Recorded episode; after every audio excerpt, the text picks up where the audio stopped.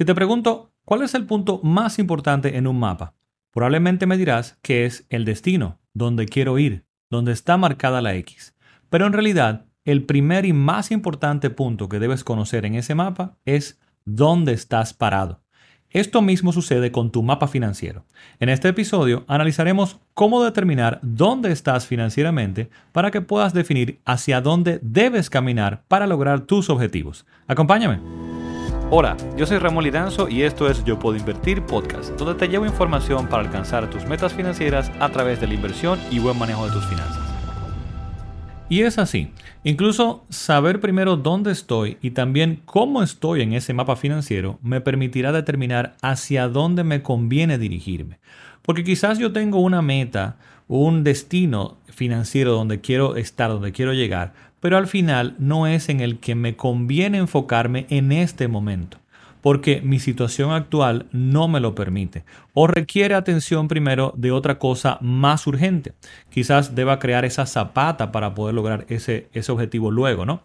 Imagínate que es algo así como que estemos en un laberinto donde puedes desde arriba ver que, óyeme, pero mi destino, el objetivo que yo quiero, está, está simplemente al otro lado de la pared.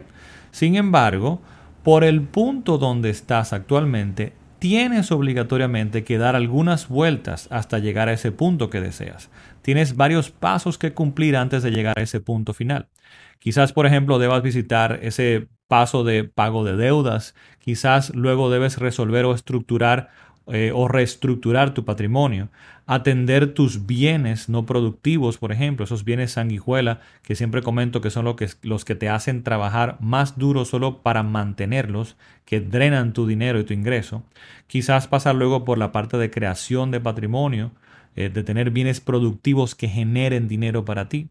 Y en el camino, evidentemente, que debes educarte en el manejo de tus finanzas, aprender a invertir y también cambiar esos malos hábitos que pudieras tener, etcétera, etcétera. Eh, por ejemplo, yo no puedo pensar en comenzar a invertir o invertir en cosas riesgosas, como muchos quieren hacer, o tomar un préstamo, por ejemplo, para un apartamento de inversión, entre comillas, si yo tengo un problema de deudas si las deudas no me están permitiendo estabilidad financiera, si no me permiten ahorrar. Entonces, ¿por qué traigo este tema? Pues porque aunque es muy común tomar decisiones financieras sin un norte claro, sin tener ese objetivo final claro, es aún más peligroso y también muy, muy común hacerlo sin saber dónde estamos parados en este momento. Porque al final, cuando lo hago sin saber dónde estoy, no sé ¿Cuál es el impacto real de estas decisiones que voy a tomar actualmente? No sé si serán realmente beneficiosas para mi situación actual. No podemos saber si las mismas son las adecuadas para esa situación. Debemos saber dónde estamos para saber en qué enfocarnos. Debo, por ejemplo, quizá comenzar a incrementar mi patrimonio. Debo ahorrar más. Eh, debo gastar menos quizás. Debo enfocarme en ahorrar, en, el, disminuir los gastos. Debo pagar o reestructurar deudas. Puedo invertir ahora mismo. Entonces, básicamente basado en eso, yo quiero traerte hoy cuatro puntos o cuatro pasos para determinar dónde estás y luego algunas ideas dentro de las mismas eh, de hacia dónde deberías dirigirte. Y con eso entonces iniciamos. La primera que te voy a mencionar aquí es calcular o tener claro cuál es tu patrimonio neto.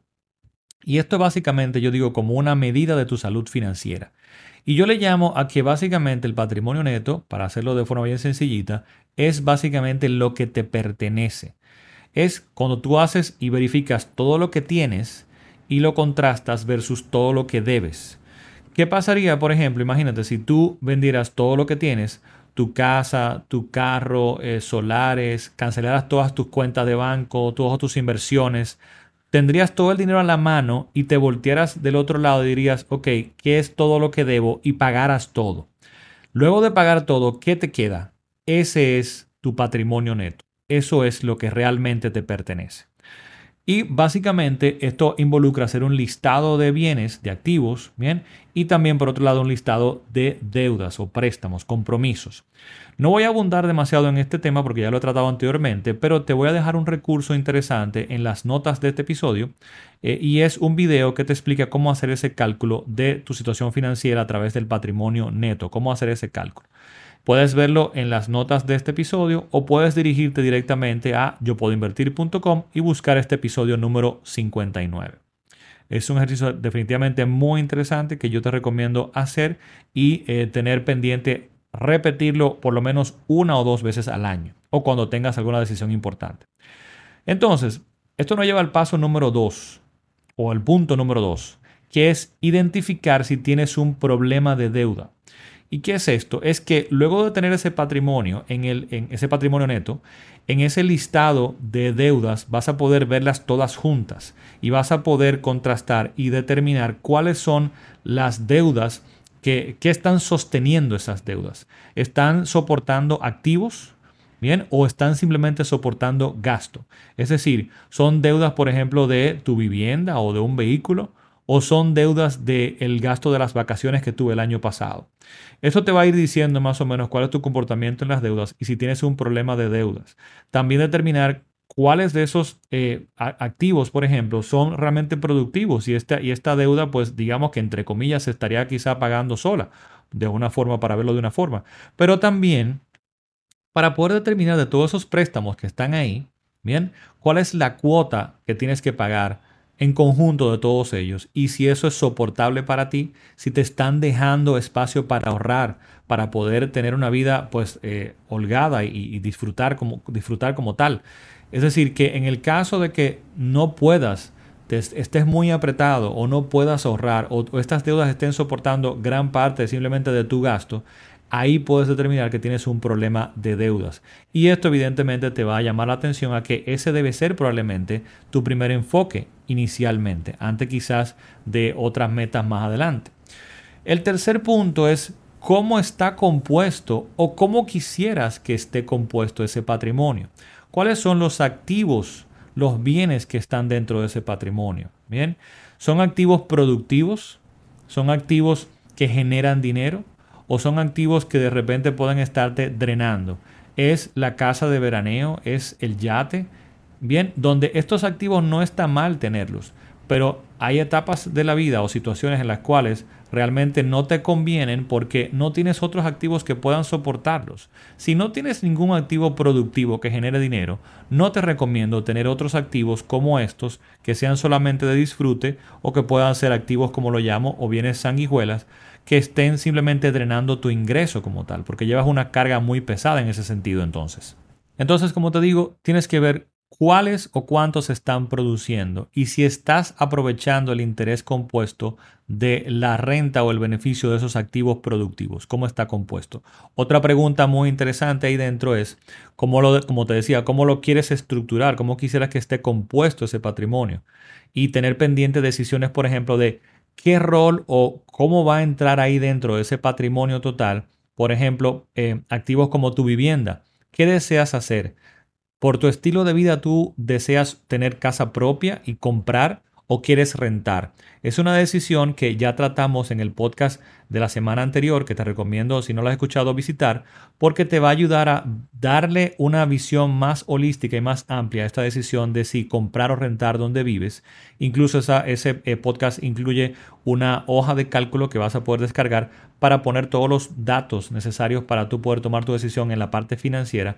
Pero lo más importante que quiero que te lleves de ahí es que tú debes decidir cómo está compuesto ese patrimonio y si dentro de tu estilo de vida y tu plan futuro hace sentido que gran parte de ese patrimonio eh, esté también dedicado a tu vivienda o si de repente no, si de repente tienes otra visión y vas a crear patrimonio de otra forma más, eh, digamos, eh, más buscando activos productivos como tal.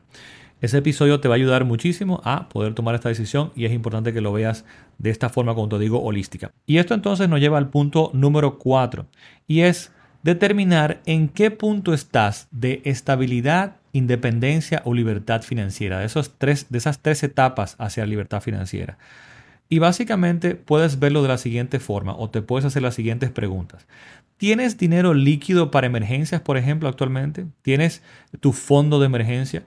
Si tienes eso ya, ahora puedes determinar dentro de ese patrimonio neto que hiciste ese listado, eh, cuánto genera solo automáticamente es, eh, tu patrimonio, tus activos productivos, cuánto renta él solo, por ejemplo, cuánto genera de ingresos.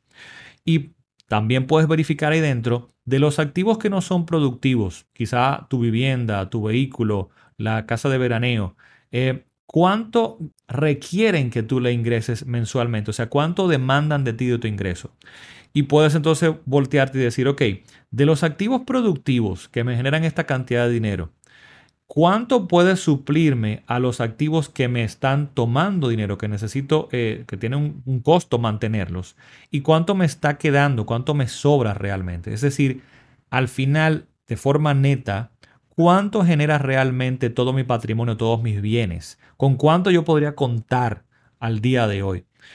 Visto eso, sabiendo ya tu patrimonio, lo que te, lo que te pertenece, cuánto puedes rentar, entonces te volteas ahora y verificas cuánto es tu gasto al día de hoy, tu gasto básico, tu gasto total, y puedes determinar qué proporción de ese gasto ya puede ser cubierto por tu patrimonio. ¿Es un 10%? ¿Es un 20%? ¿Es un 50%? ¿Puede cubrirte ya, por ejemplo, techo y alimentación? Entonces, esta es una medida que te va a permitir ir tomando decisiones en tu vida y poder seguir enfocándote en las cosas que tengan más impacto a la etapa en la cual estés en ese momento. Dar seguimiento a estos puntos y sobre todo a este último que te mencioné, hacerlo regularmente, te ayudará a tomar mejores decisiones que realmente apoyen tu bienestar y plenitud financiera. También por otro lado, te va a ayudar a motivarte a continuar avanzando, ahorrar para lo que realmente hace sentido y valoras tú específicamente. A educarte también para sacarle más provecho a tu patrimonio. Porque si de repente, por ejemplo, tú ves ese ejercicio y ves todos tus bienes y te das cuenta de que, oye, tengo un patrimonio importante, bien, pero está de repente en ciertos bienes sanguijuela o en ciertos activos que yo disfruto, pero al final todo este patrimonio está rentando solo este poquito que está acá. Si yo reestructuro puedo lograr este otro, eh, este otro nivel de libertad financiera. Entonces te va a obligar a querer educarte para seguir, seguir sacándole el jugo más eficientemente a ese patrimonio como tal. Bien, pues con estas últimas sugerencias me despido en este episodio, recordándote tienes en las notas del mismo un video que te ayudará a preparar tu patrimonio neto, así como un enlace a mi episodio anterior, ¿qué es mejor, rentar o comprar donde vives? Donde también vas a poder pues, determinar esta decisión muy importante dentro de tu patrimonio. También puedes ir directamente a yo y buscar este episodio número 59 como te comenté. Sin más, espero nos escuchemos la próxima semana en el episodio número 60. Bye bye.